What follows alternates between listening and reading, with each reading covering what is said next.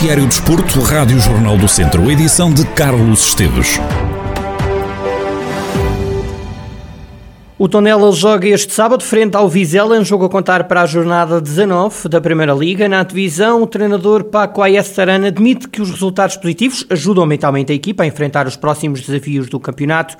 O treinador espanhol diz também que a estabilidade emocional tem que ser mantida, quer o Tondela ganhe, empate o perca. Lógicamente, los resultados positivos siempre ayudan.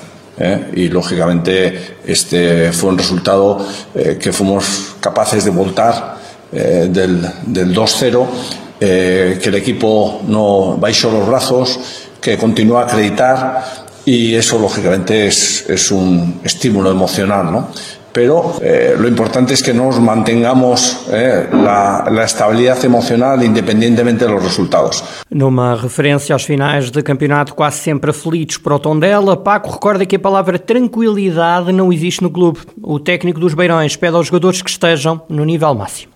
Tondela está acostumbrado a que la tranquilidad no llegue a Tondela hasta las últimas eh, fechas, con lo cual eh, ganemos o perdamos, nos tenemos que continuar siendo igual de responsables de, lunes a domingo, ¿no? Pues que seamos capaces de estar a, a nuestro máximo nivel.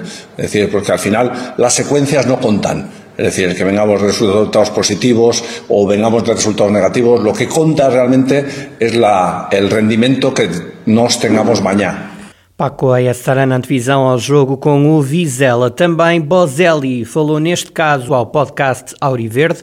Depois do empate a dois nos Açores frente ao Santa Clara, o Tondela tenta então voltar às vitórias para a Primeira Liga, na recepção ao Vizela. Em declarações ao podcast Auriverde, o avançado Bozelli, que foi decisivo ao apontar dois golos ao Santa Clara, mostra-se feliz por ajudar a equipa a conquistar pontos. Bozelli diz que o caminho é continuar a trabalhar e pede aos adeptos que continuem a apoiar o Tondela. Lo único que tenemos que hacer es continuar trabajando como estamos trabajando, compitiendo como estamos compitiendo, seguir demostrando que la competencia interna que hay, porque cada uno que, que entra lo hace bien y todos están a, a la orden para, para hacer un buen papel. Quería convidar a todos los adeptos para vir a apoiarnos este momento muy importante de, la época. Bozelli em declarações ao podcast Auri Verde, recordo o jogo marcado para as 6 da tarde de amanhã frente ao Vizela. E o treinador dos vizelenses, Álvaro Pacheco, diz que vai ganhar este jogo a equipa que conseguir ser mais fria. Em declarações que recolhemos através do Jornal Digital de Vizela, o técnico defende que é uma questão de cérebro sem dúvida uma equipa que for mais cerebral, a equipa que tiver mais capacidade de dominar o jogo vai, mais, vai estar mais perto de ganhar. E eu acredito muito que com o crescimento que a minha equipa está a ter e que os meus jogadores estão a ter, eu acredito que, que os jogadores vão, dar uma resposta muito, muito boa já no próximo desafio. E para o treinador do Vizela, o clube Minhoto terá que ser capaz de procurar os espaços para conseguir marcar neste jogo em Tondela.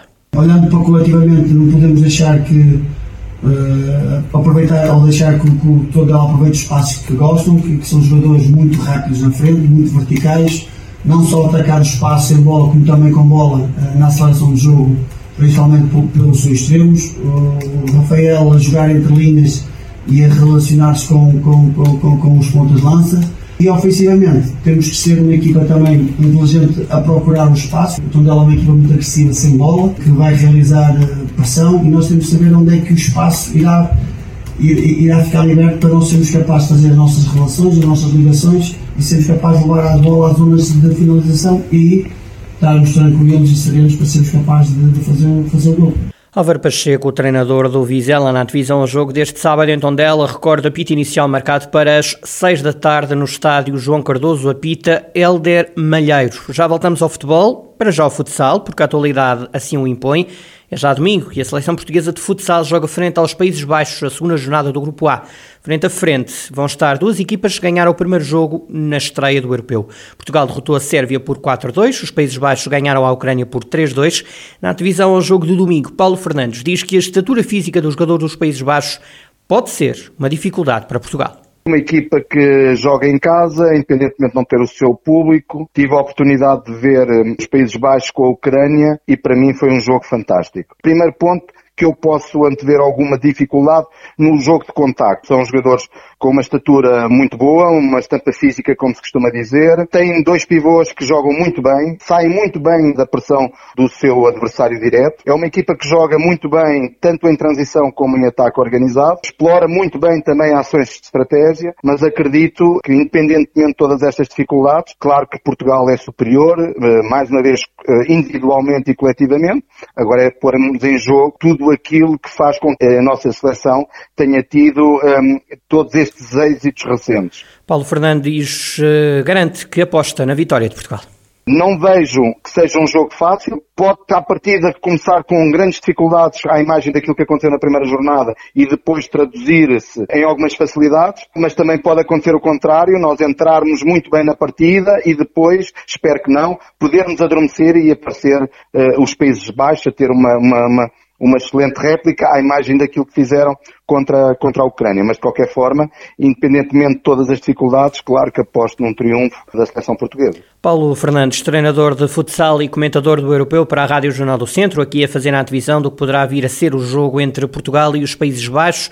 Digo-lhe também que André Coelho, fixo, que é natural de Nelas, reintegrou esta sexta-feira a seleção portuguesa de futsal a disputar o Europeu de 2022, depois de ter um resultado positivo ao coronavírus no final da concentração em Rio Maior.